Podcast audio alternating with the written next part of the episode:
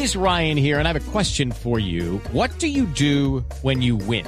Like, are you a fist pumper? A woohooer, a hand clapper, a high fiver. I kind of like the high five, but if you want to hone in on those winning moves, check out Chumba Casino. At ChumbaCasino.com, choose from hundreds of social casino style games for your chance to redeem serious cash prizes. There are new game releases weekly, plus free daily bonuses. So don't wait. Start having the most fun ever at ChumbaCasino.com. No purchase necessary. BGW. Void were prohibited by law. See terms and conditions. 18 plus. Todos podamos cambiar el mundo.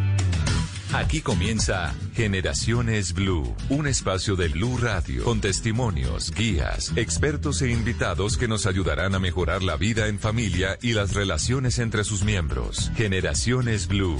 Estamos cambiando el mundo de las familias colombianas por Blue Radio y bluradio.com. La nueva alternativa. Cuando salga de esta iré corriendo a buscarte te diré con los ojos lo mucho que te echo de menos. Guardaré en un tarrito todos los abrazos, los besos, para cuando se amarren el alma, la pena y el miedo. Me pondré ante mi abuela y de rodillas pediré perdón por las veces que la descuide. Brindaremos por los que se fueron sin despedida otra vez otra vez. Pero mientras los pájaros rondan las casas nido, una primavera radiante avanza con sigilo. He zurcido mis telitas rotas con aguja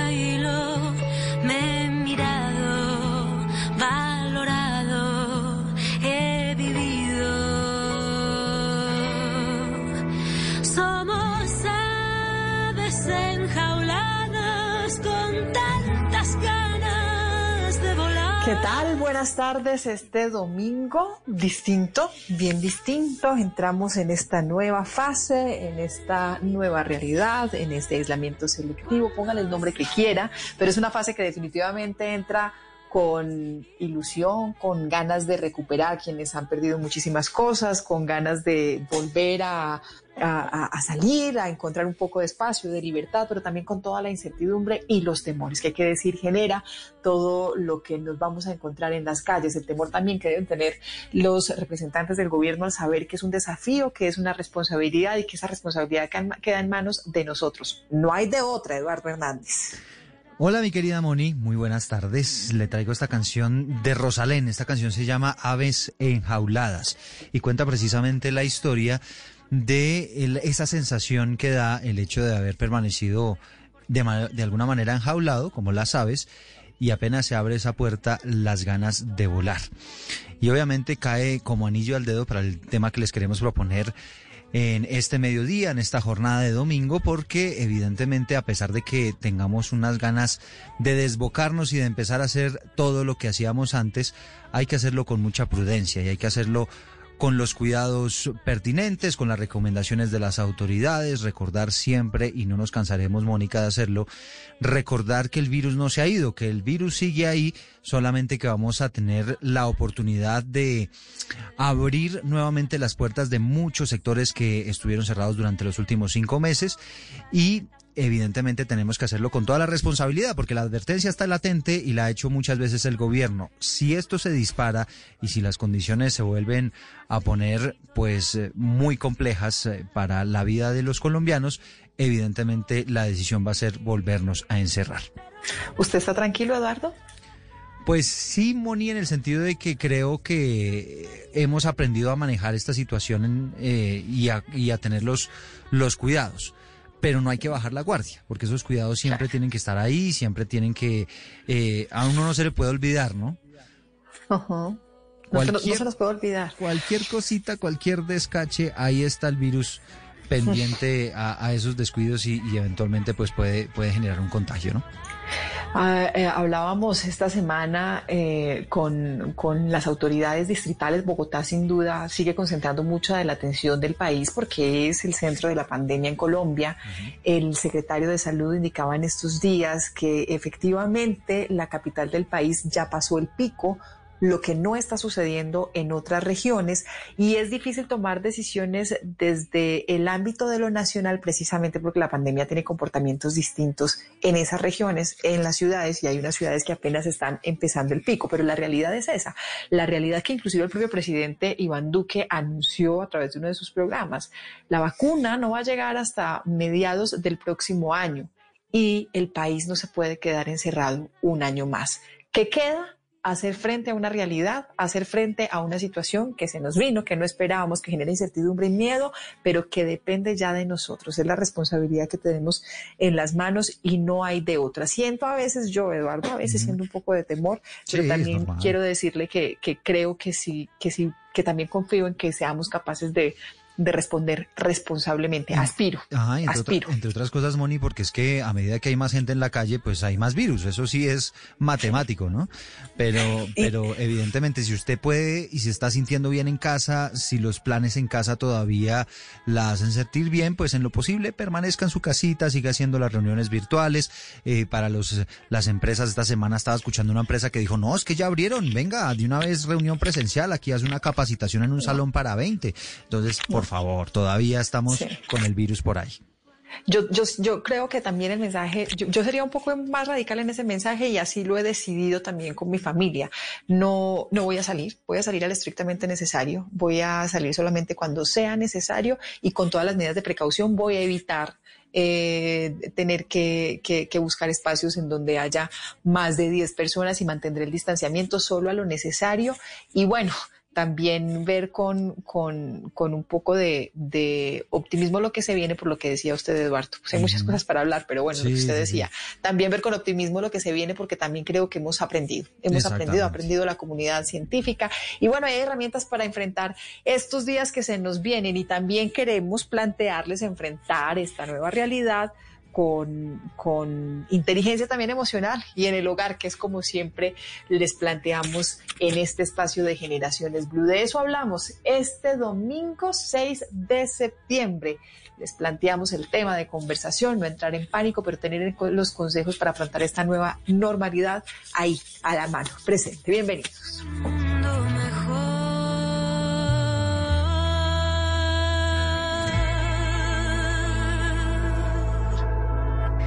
Cuando salga de esta iré corriendo a abrazarte. Esto es Generaciones Blue.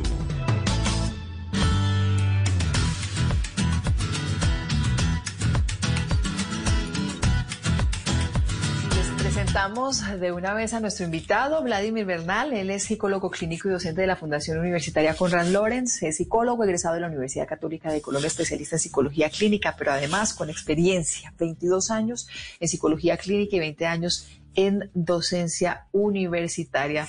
Doctor Bernal, ¿qué tal? Buenas tardes. Muy buenas tardes, Mónica y Eduardo. ¿Cómo están? Pues eh, creo que nos estábamos emocionando tanto con el tema que no le íbamos a dejar nada de conversación a usted. no, no hay ningún inconveniente. Doctor, yo tenía una imagen cuando empezó la cuarentena eh, y empezamos a entender más el virus y entender también las medidas y a seguir algunas de las medidas que se estaban siguiendo en el mundo. Yo, tenía una imagen de, el día que se acabe la cuarentena, no es que todo el mundo vaya a salir, no es que abran una puerta y todo el mundo vaya a estar en la calle, seguramente será una cosa gradual. Aparentemente lo ha sido, pero tengo que confesarle que en los últimos días he visto mucha gente y hemos visto unas imágenes de demasiadas personas en las calles y nos preocupa mucho ese tema de, de los protocolos de bioseguridad y cómo se está asumiendo esta nueva fase y esta nueva etapa. ¿Cómo hacemos para no entrar en pánico, pero tampoco relajarnos? ¿Cómo lo ve usted? Pues yo creo que hay muchas, eh, muchas herramientas y muchos aspectos que las personas deben tener en cuenta. Eh, lo primero es que la tendencia natural, como también decía la canción que estaban colocando, cuando a uno le falta algo, cuando uno ha estado restringido de algo y puede acceder a ello, lo primero, la primera tendencia es tratar de ir a buscarlo de una manera incluso impulsiva.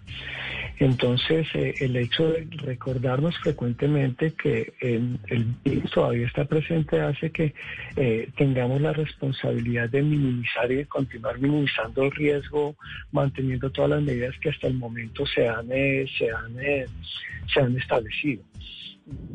Yo pienso que también es cierto que uno tiene que moverse eh, eh, de manera tal que pueda asumir lo que está bajo el control de uno. Y eso es lo que le puede dar a uno la seguridad de poder actuar de manera responsable y poder disfrutar de las libertades, poder retomar algunos de, las, de, los aspectos que, que se nos habían restringido, pero también manteniendo ese temor sano que nos ayuda también a, mantener esa protección tanto propia como con, con, nuestros familiares, obviamente. Sí, ahí doctor Bernal, eh, precisamente usted estaba mencionando el sí pero no, ¿no? Que es algo de lo que de lo que empezamos a manejar en esta nueva temporada y obviamente entonces uno comienza con los miedos, voy o no visito a los familiares, eh, hago o no hago planes. Eh, ¿Cómo manejar todo, todo ese asunto? Eh, entendemos que existen las medidas de bioseguridad, pero también entendemos que hay una ansiedad allí represada por, por todo lo que está ocurriendo. Sí, claro. Yo, una, cosa es la gradualidad.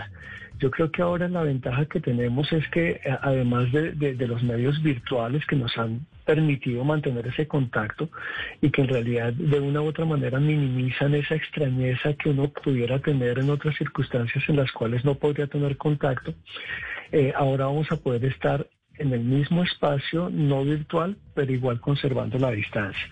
Entonces, eh, por ejemplo, que nos podamos distribuir eh, familiares para no hacer la reunión todos al mismo tiempo, sino, por ejemplo, de manera escalonada, uno una semana, otro a los 15 días. Eh, uno a veces tiende a bajar la guardia con las personas con las que tiene una cercanía afectiva porque confía en ellas. Y tiende uno a desconfiar más de las personas extrañas, pero también hay un grado alto de incertidumbre en la medida en que uno no puede controlar con quién ha estado mi padre, mi hermano, entonces es importante que todos tengamos presentes que no podemos bajar la guardia porque además en estos contextos es en donde mayor contagio ha habido. Entonces podemos hacer una aproximación eh, responsable, gradual, que nuevamente pues facilite también eh, recuperar esas cosas que hemos perdido y ser responsables a la hora de hacerlo. Y es que eso sí que pasa, ¿no, Moni? Porque eh, como que uno ya se ve con el amigo y uno dice, no, pues este es mi amigo, pues que va a tener el virus, entonces uno se relaja un poquito y a él sí se acerca más, o ve al familiar y entonces uno sí se acerca más a ese familiar porque siente que cuando uno está en confianza y conoce a la persona, pues se siente como más seguro, ¿no? Sí, se siente uno, se siente uno tranquilo. Mira, Eduardo, que justo, justo los casos de rebrote en Europa, sobre todo en España e Italia, que es donde más se han presentado, los especialistas lo han vinculado a eso, a las reuniones sociales sociales bodas, bautizos, encuentros familiares, barbacoas llaman, los llaman en España, los asados que decimos en Colombia, precisamente en esos escenarios, en el asado. Sí, sí, sí. Oiga, mire, le tengo unos datos buenísimos, Moni. Esto, esto lo publicó, y doctor Bernal, esto lo publicó el Instituto Nacional de Salud de la mano de varios epidemiólogos y hacen una especie de divisiones frente al, al porcentaje de riesgo que usted tiene cuando acude a ciertas, en ciertas circunstancias. Por ejemplo, riesgo bajo de contraer el virus, el COVID-19. Las vías públicas, el transporte en bicicleta o estar en la casa. Riesgo medio, las farmacias o los vehículos. Riesgo alto medio, las oficinas con cubículos de menos de dos metros, las empresas de producción, las peluquerías, los salones de belleza, centros comerciales, restaurantes, consultorios médicos. Esto aplicando obviamente todos los protocolos de bioseguridad. Riesgo alto, los bancos, los ascensores, los cines, los supermercados, las universidades, los colegios o las escuelas. Y muy alto, los hospitales, el transporte público, ya no individual, sino el colectivo, las reuniones familiares con amigos, ahí está lo que estábamos mencionando, los bares, las discotecas, los eventos religiosos, eventos masivos, plazas de mercado y lo cataloga acá también los gimnasios, que son de especial cuidado si no se aplican los protocolos de bioseguridad, obviamente. Mm. Sí, estos espacios y estos escenarios que se han convertido ahora en, en, los puntos de atención, en, recordarnos que tenemos que tener mucho cuidado. Pero también hablábamos, eh, doctor Bernal, de las cifras que preocupaban mucho y que, y que siguen preocupando, por supuesto, en materia de salud mental durante el confinamiento, de tantas, tantos casos eh, registrados y reportados de depresión, de angustia, de inseguridad, bueno, de tantos temores que hay entre, entre, entre los colombianos en esta época de confinamiento. Abrir las puertas nos va a servir para empezar a superar esas, estas situaciones y esta, este estrés y esta, esta enfermedad mental o emocional que podíamos estar registrando los colombianos pues de hecho puede ser posible. Eh, eh, en la Conrad Lorenz se han visto más o menos los mismos indicadores en los centros de atención clínica. Pero para mí lo importante es que no se vaya a cambiar, eh, digamos, una preocupación por otra, como puede ser, por ejemplo, el síndrome de la cabaña y entonces ahora el temor a salir o el temor exagerado a contagiarse. Por eso yo de pronto decía que era un supremamente importante como mantener ese sano punto medio entre el temor que me puede ayudar a proteger y, digamos, la ingenuidad que podría implicar exponerme a un riesgo mayor. Yo creo que también la, pandemia generó y el aislamiento generó como la oportunidad para que las personas puedan identificar cómo esos problemas que quizás en otras circunstancias estaban latentes y que simplemente la situación de, no poder escapar de estar eh, aislados eh, aumentó puede ser una buena señal para que las personas digan, eh, ok, esto es algo que es importante que comience a trabajar ahora, que no le siga dando eh, espera a pesar de que el hecho de poder salir vaya a minimizar todos los casos de ansiedad, depresión. Yo creo que ese, es un punto que, que las personas en general deberíamos considerar. Esa sensación, doctor Bernal, de, de, de pronto antes tenía mucho más miedo al virus y ahora estoy como un poquito más relajado y bueno, si me da, pues yo veo que a mucha gente no le pasa nada. Eh, ¿cómo, ¿Cómo enfrentar este tema? Es decir, ¿está bien yo sentirme así, el tranquilizarme un poquito eh, y ya sabiendo cómo me debo comportar o, o qué sensaciones debería tener? Pues yo creo que no está muy muy, pues más que yo no creo que sea adecuado porque podría facilitar aumentar conductas de riesgo. Desafortunadamente a veces los humanos como que si no tenemos la consecuencia inmediata tendemos a minimizar eh, el riesgo o que no me va a pasar a mí hasta que le pasa a alguien muy cercano. Pero afortunadamente eh, parte de lo que nos caracteriza como humanos, como seres inteligentes, es que podemos dimensionar eh, con nuestra inteligencia las cosas que pueden pasar a pesar de que no sean tangibles. Entonces me parece que, las personas deben tener en cuenta que, eh, como he dicho en, algunas ocasiones, la sociedad es la suma de lo que hacemos cada uno de nosotros. Y si nosotros suponemos que nosotros somos una excepción mayor que la de otros, que nosotros no estamos tan expuestos, pues se puede generar un efecto dominó que como ustedes también mencionaban en otros países, ya nos ha mostrado la historia que puede generar un retroceso. Entonces, si podemos aprender de esa experiencia, seguramente vamos a, ahorrarnos un camino que, que nos puede llegar a generar muchísimo más malestar. Doctor Bernal, ¿de qué consejos podemos hablar o qué consejos podemos sumarle a esta, a esta lista de, buenas prácticas para no entrar en pánico y, poder salir y reactivarnos, pero tampoco irnos al otro extremo de relajarnos en, en, extremo también? Mira, una cosa supremamente importante y aunque a veces suene cliché, es muy funcional, es que nosotros debemos mantener nuestra atención y, eso va a dirigir nuestros pensamientos y nuestras emociones en las cosas positivas. Gran parte de lo, de, lo que ha sido más terrible ya está pasando o está por pasar. Eh, entonces es importante continuar fijándonos en eso. Si nos mantenemos eh, fijándonos en lo que hemos perdido, en lo que eh, desafortunadamente se nos ha quitado, pues aumenta la probabilidad de que mantengamos la ansiedad, la depresión y seguramente no, no hagamos cosas efectivas para nosotros y para la sociedad. Yo creo que es supremamente importante, eh, también eh, creo que ustedes lo mencionaban ahorita, si se pueden aplazar muchas cosas, mantenerlas aplazadas. Es solamente lo indispensable, la alternancia sigue siendo importante, las medidas de bioseguridad pues deben ser eh, eh, perentorias en estos momentos más que antes cuando hay más, más riesgo y eh, asumir lo que está bajo nuestro control y bajo nuestra responsabilidad. Si todos tenemos la misma visión, seguramente vamos a generar un movimiento social que nos va a mantener protegidos tanto física como psicológicamente. Mm. Mire, le tengo unas, unas cifras bien interesantes de la última medición de, de la Inbamer Poll, que es la encuesta que, que siempre les compartimos a, a, los oyentes. Y le preguntaron a la gente lo siguiente, Moni, usted también para que preste atención a estas cifras tan, tan interesantes. ¿Qué tan probable cree usted que se contagie de coronavirus en los próximos dos meses? En abril, esa cifra, eh, el muy probable, es decir, la, la probabilidad latente, en abril estaba en el 16%, en agosto ya la gente respondió en un 21%, que es muy probable que se contagie del virus. Algo probable estaba en el 39% en abril, ahora está en el 44%. Algo probable estaba en abril el 22%, ahora el 17%, y muy probable es muy improbable, perdón, estaba en el 14%, se mantiene muy parecido y no sabe no responder el 5%. Es decir, lo que estamos viendo es que eh, la gente, doctor Bernal, es más consciente de que por esta temporada se puede contagiar del COVID-19. Eso nos demuestra dos cosas. O que la gente se relaja un poquito y dice, bueno, ya si me da, pues me da.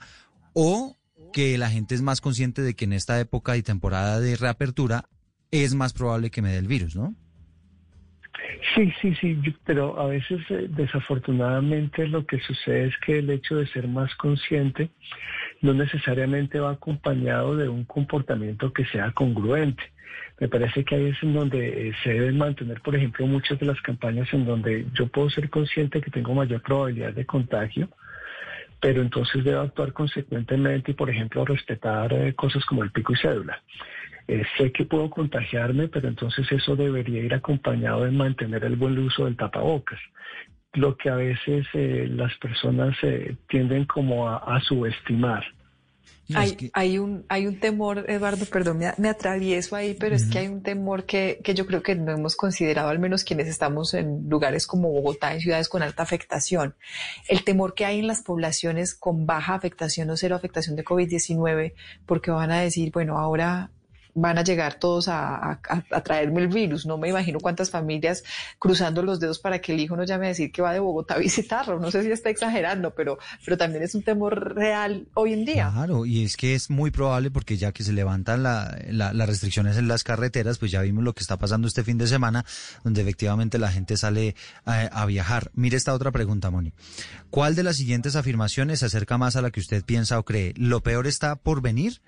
Dice el 64% que eh, eso es lo que consideran, mientras que eh, falta que muchas personas se contagien, pero lograremos detenerlo, lo consideran así el 23%, y la expansión del coronavirus está controlada solamente el 9%. Es decir, la gente todavía le tiene un poquito miedo, al, bicho, como le dicen. Sí, hablaba, hablaba también en, estos días con un epidemiólogo y decía, la cifra de contagios es una cifra muy grande.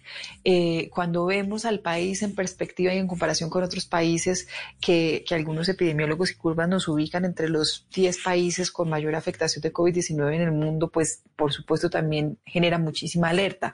Pero eh, que haya muchos casos confirmados no tiene que generar tanto pánico porque al final es darnos cuenta en dónde está el virus, quiénes pueden salir y quiénes no pueden salir, qué tipo de medidas tomamos y también el número de, pruebas que se estén realizando en el territorio nacional. Entonces también es como una mirada optimista. Los ojos se ponen evidentemente sobre las cifras de muertes, que es lo que más angustia genera, y sobre la posibilidad de que se colapse el sistema de salud, que al parecer también hay un aprendizaje importante desde lo que ha venido pasando en el propio territorio nacional y lo que ha pasado en el mundo con el manejo de la pandemia. Las cifras en, en número de muertes han cambiado muchísimo alrededor del planeta porque los médicos, los científicos, porque los tratamientos y algunas medicinas han empezado a surgir efecto. La vacuna, por otro lado, que también tiene un poco de esperanza y de ilusión, puede tardarse más en llegar a Colombia, pero mientras avanzamos en esta realidad, pues también mirar las cosas con optimismo. Ese optimismo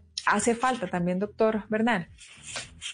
Sí, claro que sí. Eh, a veces las personas eh, consideran que ser optimista es ser ingenuo y entonces eso a veces las previene de, tener, este tipo de posturas ante la vida. Pero definitivamente eh, no hay nada eh, de cierto en eso. Ser optimista implica la capacidad que yo tengo de reconocer que una dificultad no me define y que una dificultad no me detiene, sino todo lo contrario, que la dificultad eh, es parte de lo que me impulsa a tener nuevas acciones para ser mejor, para tener acciones que puedan ser efectivas eh, en cualquier área de la vida. Entonces el optimismo no tiene que ver con la ingenuidad, sino tiene que ver con la resiliencia, con la capacidad de que tenemos de sobrellevar las dificultades, insisto mucho, de manera responsable, tanto individual como socialmente. Cuando hablamos de resiliencia, doctor Bernal, hablamos de, de una mayor capacidad en los niños, definitivamente. Sí, definitivamente sí. Y aquí lo importante también es que como los chicos y los niños y niñas también se ven influidos por la actitud de los adultos en su, en su, en su ambiente inmediato, eh, también es importante que todos los que estamos alrededor de los menores eh, podamos ayudarles a mantener esa visión y esa capacidad y aprender de, de, de, de la capacidad de adaptarse que tienen ellos y de ver el lado positivo de la vida.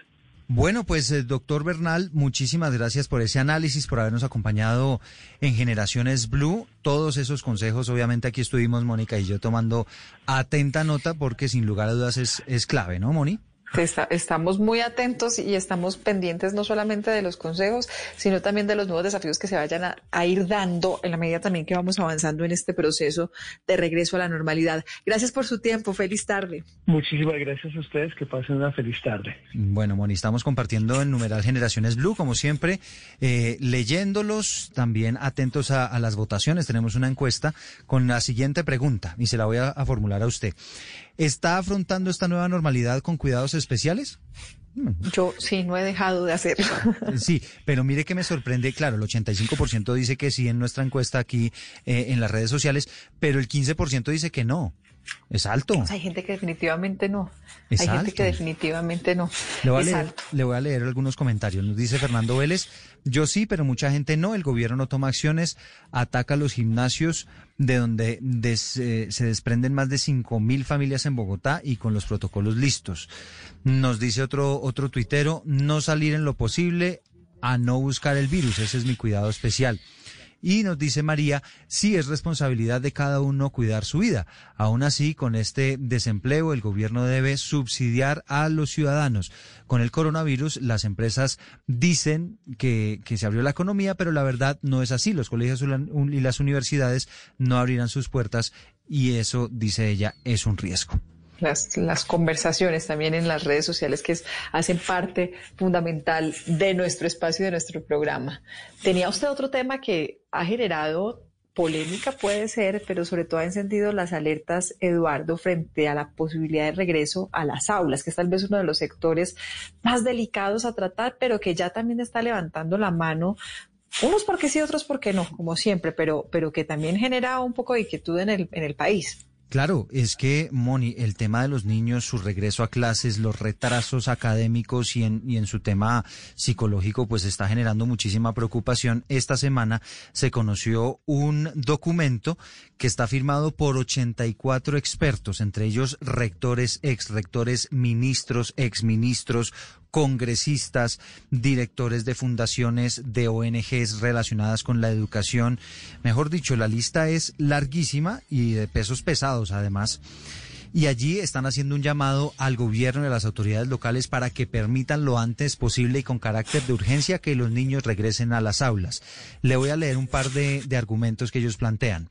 El cierre de las escuelas por cinco meses podría resultar en una pérdida del aprendizaje entre el 0,3 y el 0,9 años de escolaridad ajustados de acuerdo a la calidad. Es decir, en algunos casos, Mónica, casi que este año se perdió, plantean ellos. Se estima que el encerramiento de las escuelas ha generado que el 88% de los niños haya tenido alguna afectación en su salud mental y en su comportamiento. 88. O sea, si usted coge 10 niños, prácticamente nueve han tenido afectación eh, en su salud mental como consecuencia de, estos cinco meses de encierro. Dicen ellos además, el cierre de los colegios en el contexto de la pandemia del ébola en Sierra Leona, por ejemplo, significó un aumento muy significativo en la tasa de embarazo adolescente. Y además eh, plantean que los hallazgos han dicho que la transmisión del virus entre los niños en las escuelas parece ser significativamente menor que la, la observada en otros virus respiratorios, como es el caso de la influenza. Y con estos eh, argumentos y con algunas otras disposiciones, esta es una carta larga, le estoy simplemente leyendo algunos de los apartes, están eh, hablando de la necesidad de que rápidamente los niños puedan volver de manera presencial a los colegios.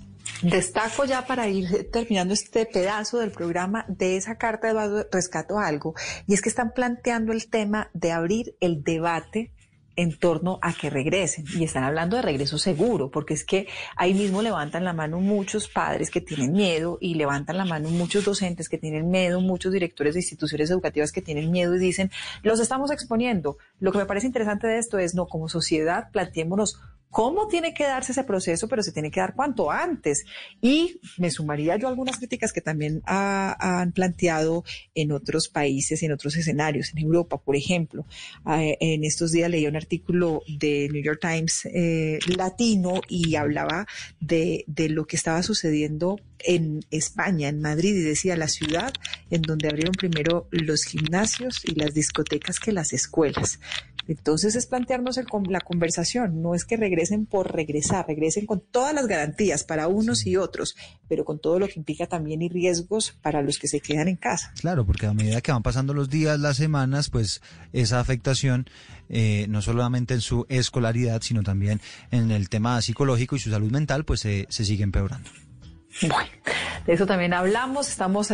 With Lucky Land slots, you can get lucky just about anywhere.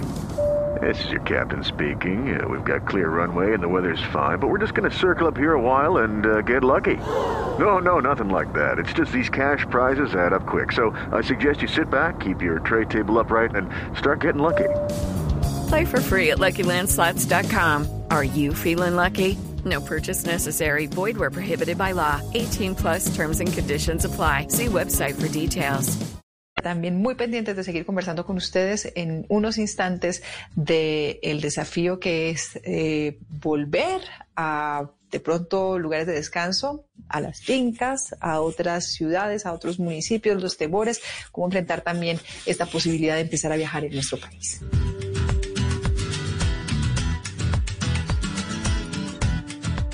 Ya regresamos con Generaciones Blue. Ahora, más héroes que nunca, después de la cuarentena, regresa la Superliga. El mejor regalo en amor y amistad, el fútbol. Pobre y malo de la mano derecha de Este 8, Superliga Junior América. En Blue Radio, la nueva alternativa.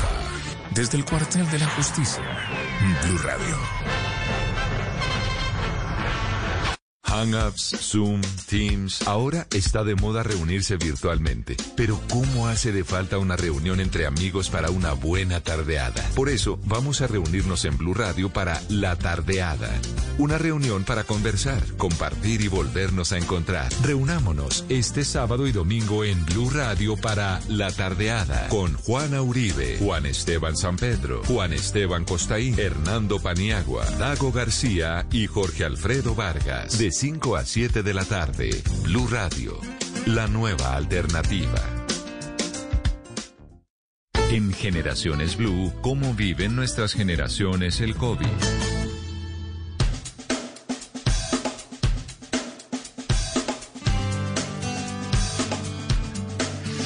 De semana de prueba clave, así lo habían advertido desde comienzos de esta semana que ya está terminando. Las autoridades departamentales habían hecho el anuncio como una prueba de observación, más bien para determinar qué tipo de medidas se van a empezar a aplicar de aquí en adelante, Eduardo, con el tema de la movilidad. ¿Por qué? Pues porque es este fin de semana que termina, el primer fin de semana en el que estamos eh, abiertos completamente, con la Se posibilidad de el- salir. El, aislamiento preventivo obligatorio, o sea, la cuarentena.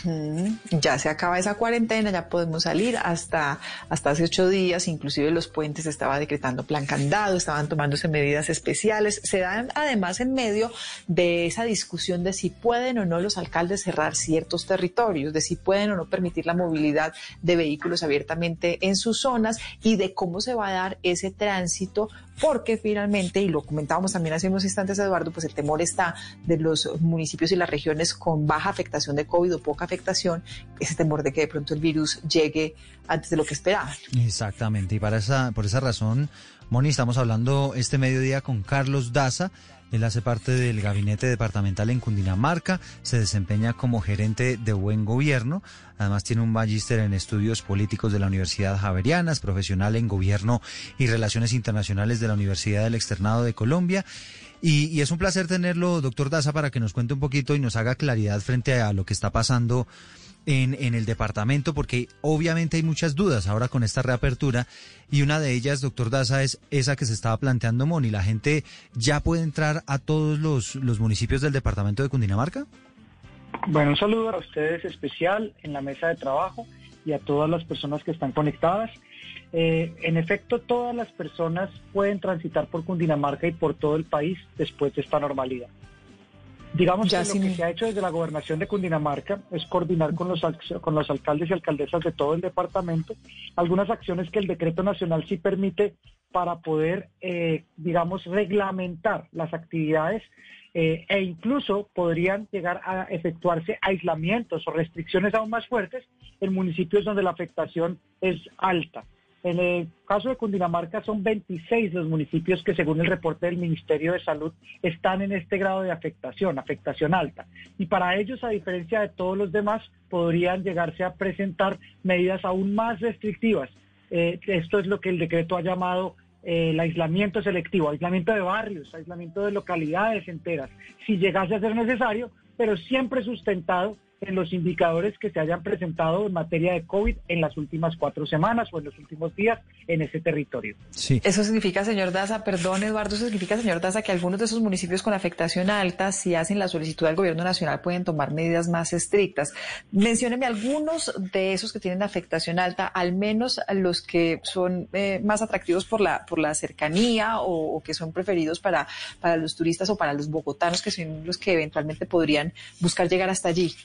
Bueno, le pongo un ejemplo del primer municipio que presentó, solicitó ante el Ministerio de- del Interior para eh, tema de aislamiento preventivo y aislamiento selectivo. ¿Por qué selectivo? Porque, vuelvo y repito, no es para todo el municipio, ni se trancaría la circulación de todo el territorio, pero sí eventualmente de algunos barrios, y es el municipio de Girardot.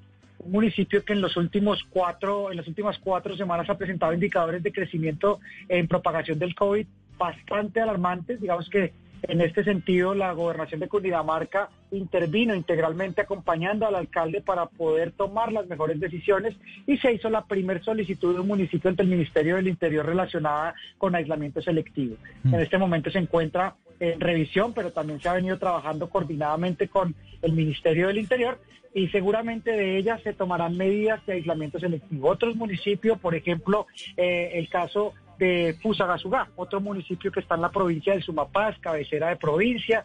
Muchas personas de Bogotá tienen su segunda residencia allí.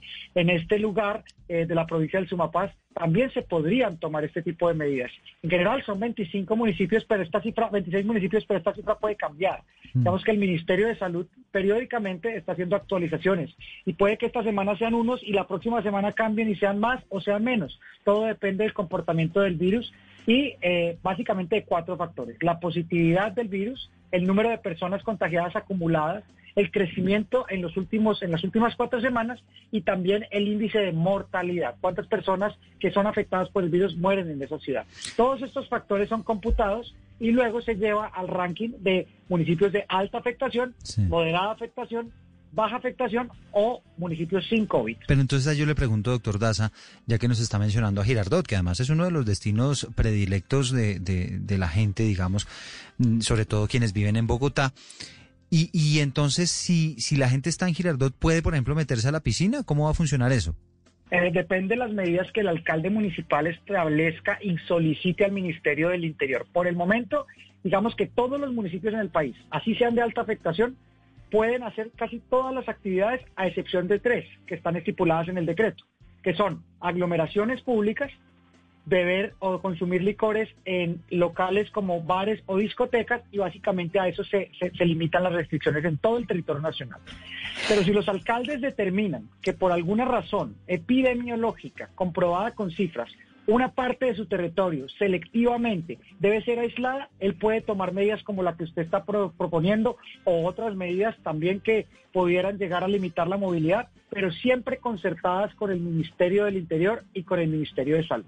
Así que la llave de la gradualidad, como la hablaba el señor presidente al principio de la cuarentena, sigue estando en la mano del alcalde, pero el alcalde en esta ocasión ya no puede hacer restricciones generales en todo el territorio, sino que tiene que focalizarlas y sustentarlas. Entonces, cada alcalde puede tomar medidas distintas. Puede que no necesariamente porque esté en alta afectación las personas no puedan entrar a una piscina, pero puede que en un barrio determinado, producto de la situación, sí se restrinja la movilidad y una actividad como esa también quede restringida. Así que cada alcalde tiene un caso particular, cada alcalde tiene que analizar el virus en su contexto general, en su municipio y tomar sí. decisiones siempre de la mano del Ministerio del Interior hablemos, y del Ministerio de Salud. Hablemos de actividades, doctor Daza, porque eso a la gente le interesa mucho.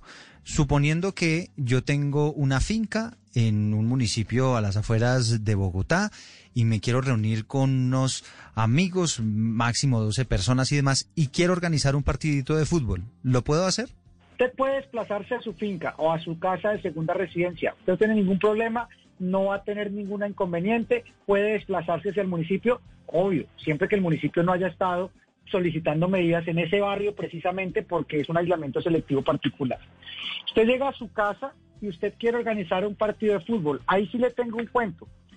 Si bien esa actividad no está restringida, el decreto sí dice que todo tipo de actividad tiene que estar basada en los protocolos de bioseguridad que el gobierno nacional expida. Y como ustedes han visto en los medios de comunicación, se encuentra en este momento en expedición el protocolo de bioseguridad para los deportes eh, en grupo, los deportes en conjunto, como el baloncesto, como el fútbol. Así que la recomendación que le hemos hecho a los alcaldes es que estén atentos a la expedición de estos protocolos para que la puedan controlar. En el entretanto, se sugiere que las personas, dado que no hay protocolo, pues no lo hagan porque pueden llegar a tener algún inconveniente. Pero no quiere decir esto, y reitero que esté prohibido. El decreto claramente habla solo de tres prohibiciones. Y bueno, las aglomeraciones están prohibidas.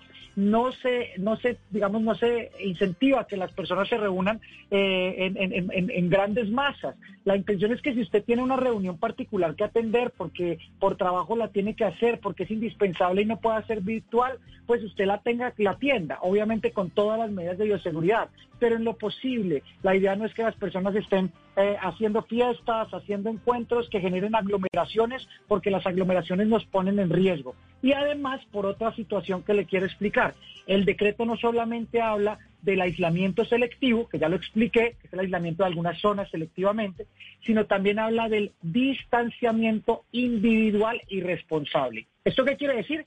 Que el gobierno le da la responsabilidad a cada persona, a cada ciudadano, de mantener un aislamiento individual irresponsable. Quiere decir que ese tipo de fiestas, ese tipo de actividades donde haya mucha gente, no son las indicadas, pero además que cada persona es responsable por eso. Así que la invitación sigue siendo la misma. Personas que quieran reunirse solamente para lo estrictamente necesario. Busquen canales como la virtualidad para sus reuniones. Intenten en lo posible no aglomerarse. No se pueden aglomerar. No está permitida ningún tipo de aglomeración. Y mantengan un distanciamiento prudente, normas básicas, lavado de manos seguido, tapabocas, dos metros de distancia, manteniéndonos cada uno de manera individual eh, haciendo este tipo de prácticas vamos a podernos proteger entre todos. Hay una pregunta en torno a esto, ya usted nos ha explicado bien cuáles son los alcances de las, de las medidas que, que podrían adoptar cada uno de los alcaldes, las solicitudes que tienen que hacer ante el gobierno, pero lo que sí es claro también es que, por ejemplo, la restricción del pico y plaga, que es uno de los temas que se está evaluando desde la gobernación de Cundinamarca, es una medida de movilidad. Esa no tendría que tener la autorización del gobierno nacional, ¿verdad? No, los alcaldes y los gobernadores pueden hacer decretos o hacer instrucciones para reglamentar actividades. Eso es diferente a eliminar actividades o prohibir actividades. Digamos que solamente podrán prohibir algunas actividades o restringir actividades aquellos alcaldes donde haya afectación alta que tengan concertación con el ministerio. El resto puede reglamentar. Entonces, un alcalde puede, por ejemplo, reglamentar por aforo cuántas bicicletas van a subir a una u otra parte de su municipio. O puede reglamentar en qué horarios pueden darse ciertos tipos de comercio, como ustedes lo han visto en algunas ciudades capitales que lo han mostrado en el país. Pueden decir el comercio de tal tipo los lunes, el comercio de tal tipo los martes y en los siguientes horarios. Entonces, una medida como el pico y placa para que ingresen o salgan de un municipio podría llegarse a implementar eh, si fuese necesario. Y desde la gobernación se están analizando los casos de este fin de semana. Estamos viendo cuántas personas se movilizaron en sus vehículos, de qué manera lo hicieron, qué tan responsables fueron. Se están analizando casos por cada municipio y por cada provincia del departamento y dependiendo de todos los resultados se tendrán que tomar nuevas medidas que pudieran llegar a ser, eh, en el caso de lo reglamentario, incluso más más fuertes y contundentes. Pero bueno, esperamos también que los ciudadanos entiendan esa segunda parte del decreto, que es la del aislamiento individual y responsable, el, aislamiento entre personas, el, distanciamiento y que entonces no sean necesarias esas medidas. vamos a ver, porque usted sabe que la gente está que se viaja. Doctor Daza, se nos agotó aquí el tiempo, pero un par de preguntas que nos quedan aquí que nos hacen nuestros oyentes. Eh, aglomeración, dice el decreto, entiendo yo que son más de 50 personas, pero una reunión de 20, 25 personas, pues eso ya es, es bastante gente. Que nos puntualice un poco en qué, de qué se trata este tema de las aglomeraciones. Y la segunda pregunta es, nos preguntan por un partido de tejo, si se pueden, los establecimientos de tejo, si pueden abrir o no. En todas las actividades en el decreto quedan permitidas, todas, a excepción de los bares, las discotecas donde venden licores, a excepción de las aglomeraciones, pero digamos que todas las actividades quedan permitidas. Pero la sugerencia que se les ha dado a los alcaldes y que se les hace a la ciudadanía es siempre que cumplan medidas de bioseguridad. Es decir, que si usted eh, va a realizar una actividad, eh, infórmese sobre si existen protocolos. Usted me pone el ejemplo hace un poco no del tejo, pero sí del fútbol. Ya van a expedir decretos para que el fútbol pueda volverse a hacer, pero con bioseguridad o cualquier otro tipo de deporte que venga eh, varias personas integrando el deporte. Esperemos los protocolos para que no corramos riesgos mayores y tengamos en cuenta las recomendaciones que nos hagan. Es algo muy básico, si bien todas las actividades están permitidas, si bien todo se puede realizar a excepción de lo que acabamos de mencionar, tenga usted precaución y infórmese sobre las medidas de bioseguridad que pueda tomar. Y lo segundo, pues aglomeraciones, evidentemente podemos entenderlas como grupos de más de 50 personas reunidas en un mismo lugar, pero no tenemos que irnos a ese extremo.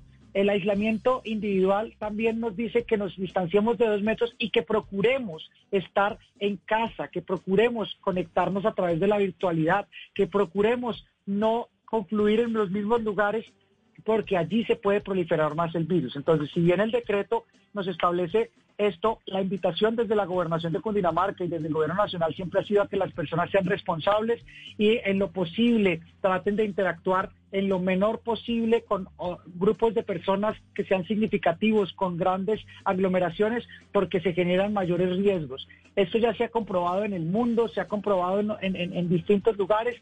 No podemos esperar a que los resultados sean nefastos para que tomemos las decisiones. La invitación es a la responsabilidad. Y a la conciencia, la conciencia sobre todo, sobre todo. Carlos Daza, el eh, gerente de buen gobierno del Gabinete Departamental de Cundinamarca. Muchas gracias por su tiempo. Feliz tarde. Gracias a ustedes, Mónica, y a todos los que escuchan Blue Radio. Bueno, le tengo musiquita para despedirnos, Moni.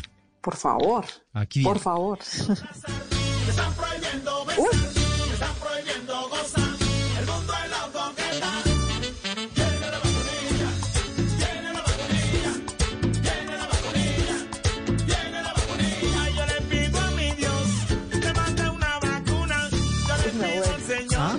Venga, dígame la verdad, ¿la mandó a hacer? ¿La mandó a hacer el miércoles? La, vacunilla de Quinito Méndez, apenas para este fin de semana de levantamiento del aislamiento. Uy, ¿cómo, qué, cómo es eso? Del, levantamiento del aislamiento selectivo. Sí, pues, no, es así, sino que queda como, como raro. Del levantamiento de la cuarentena de la cuarentena. Pues eh, seguir con ese mensaje, seguir cuidándonos, eh, seguir eh, tomando las medidas y las precauciones y entender, entender que es nuestra responsabilidad. Nos quedaremos atentos a ver qué va a pasar dentro de ocho días también con ese tema de la movilidad en el departamento y también, por supuesto, a lo que pase con el comportamiento de la pandemia, que va a ser lo que escriba los próximos días y las próximas semanas. A ustedes, como siempre, gracias por acompañarnos esta tarde de domingo. Eduardo, gracias. Bueno, un gusto, con Moni. su familia un ratico. Claro que sí, para allá estaremos. Feliz tarde.